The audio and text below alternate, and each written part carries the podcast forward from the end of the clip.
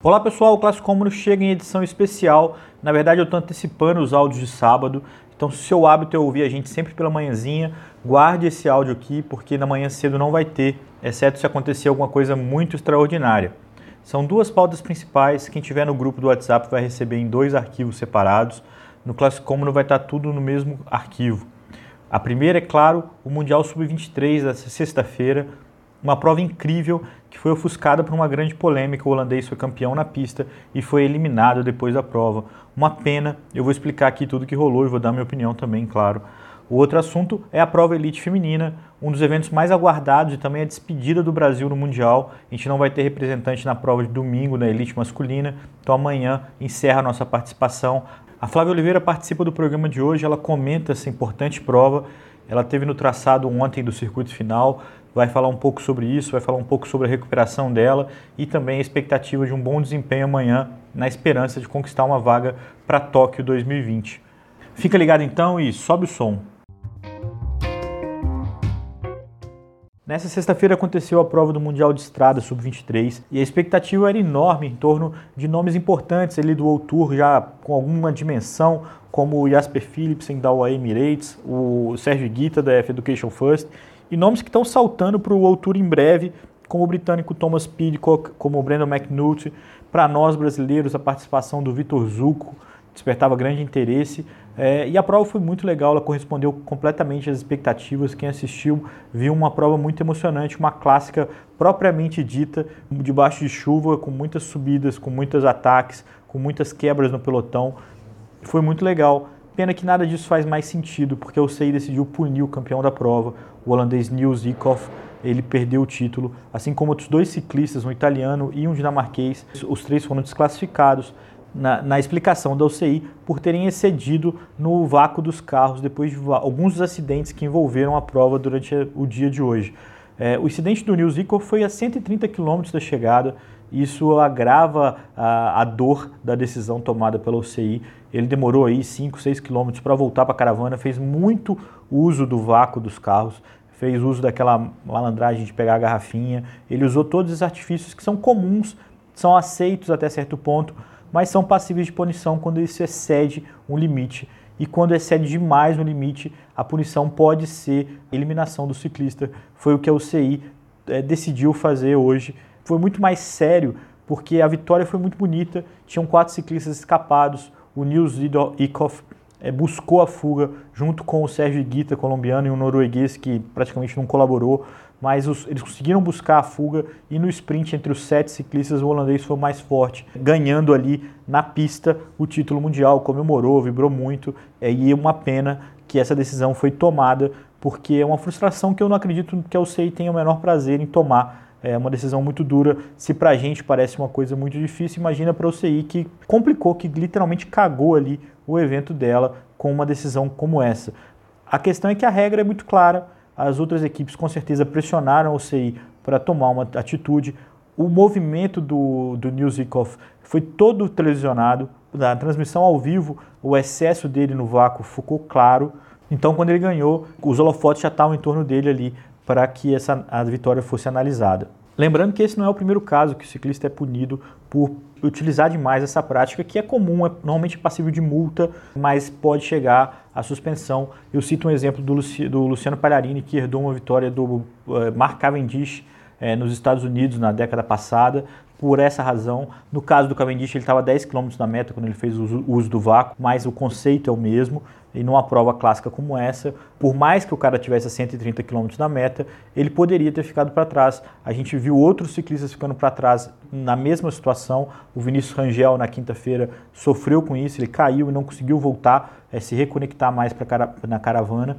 Outra coisa que agrava essa história é que a UCI só toma a decisão depois da prova. Então a UCI precisou assistir o holandês vencendo a prova para depois usar o painel dela para decidir se o que ele tinha feito era passível dessa suspensão, eh, ou era passível de multa, ou era passível de alguma outra punição. É uma, a foto do campeão mundial tá lá, é um holandês, a, a entrevista dele depois da prova, o comentário dele é, agora, já de cabeça fria, é muito sensível, é um cara que parece muito bacana, tomou uma atitude é, inconsequente, ele sabia o que ele estava fazendo, é, ele não teve noção da gravidade, ele achou que podia não dar nada, mas ele sabia, assim como todos os outros ciclistas sabem é, o risco que correm quando fazem isso. Você pode falar assim, ah, mas devia ser punido assim ou não devia ser punido assim. É o regulamento, é a tendência das decisões é, esse tipo de situação. Não acho certo, não. Eu, aliás, é, eu, eu acho uma pena uma vitória bonita como essa é, exigir esse tipo de punição. Mas não acho que a UCI fez errado, porque ela cumpriu o mesmo protocolo que ela toma com várias outras situações semelhantes a essa, principalmente quando aparece a imagem na TV, principalmente quando você tem como provar tudo isso que aconteceu. O pior dessa situação é que não existe uma saída razoável para isso, né? porque o, o, ciclista que fez algo que é considerado irregular é, não, pode ser, não pode passar impune.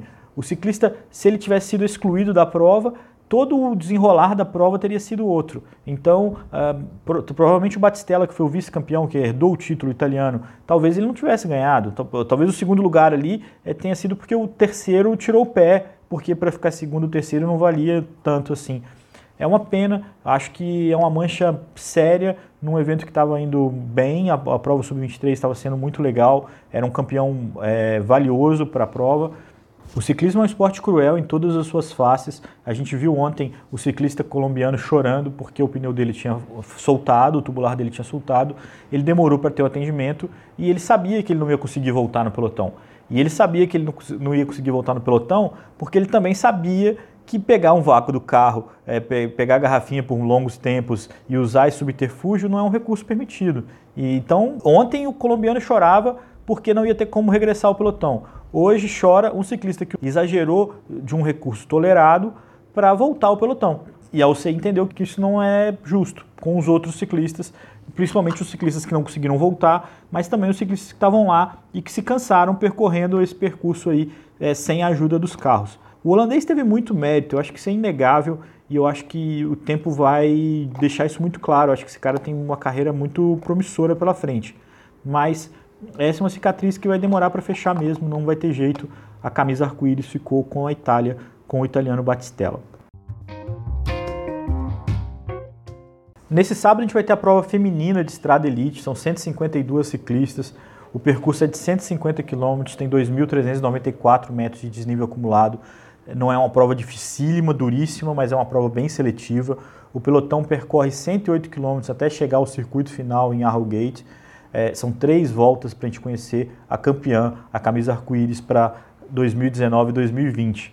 É, não bastasse o favoritismo das holandesas, elas ainda vão correr com nove ciclistas, um diferencial e tanto é, para o time holandês. Correr pelo menos com dois ciclistas a mais que qualquer rival. Algumas outras equipes vão correr com sete nomes, como os Estados Unidos, da Chloe Daiger, a Austrália, a Itália.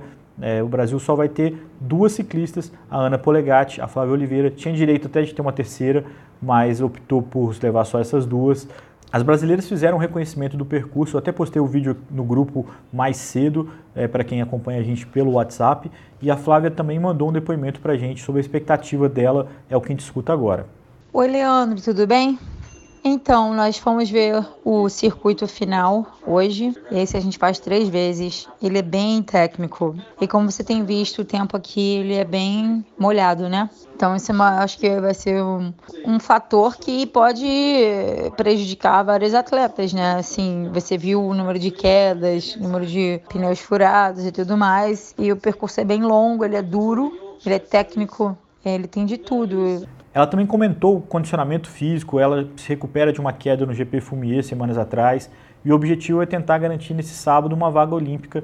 Isso aconteceria se ela pontuasse o bastante para ficar entre as 100 melhores do mundo. Como você sabe, eu tô voltando de uma. Não voltando, né? Porque eu tô com uma fratura no, no húmerus e eu fiz tudo que eu pude, fisioterapia, tentar voltar assim a poder competir, porque eu sei que tá tudo agora no final para essa qualificação olímpica, né? Então eu vou tentar o que eu posso, né? Assim, claro que a preparação não foi a que eu gostaria que fosse, mas eu acho que eu estou fazendo o melhor que eu posso com as condições que eu tenho. E amanhã, de novo, dar tudo que eu tenho, praticamente correr atento, esperto.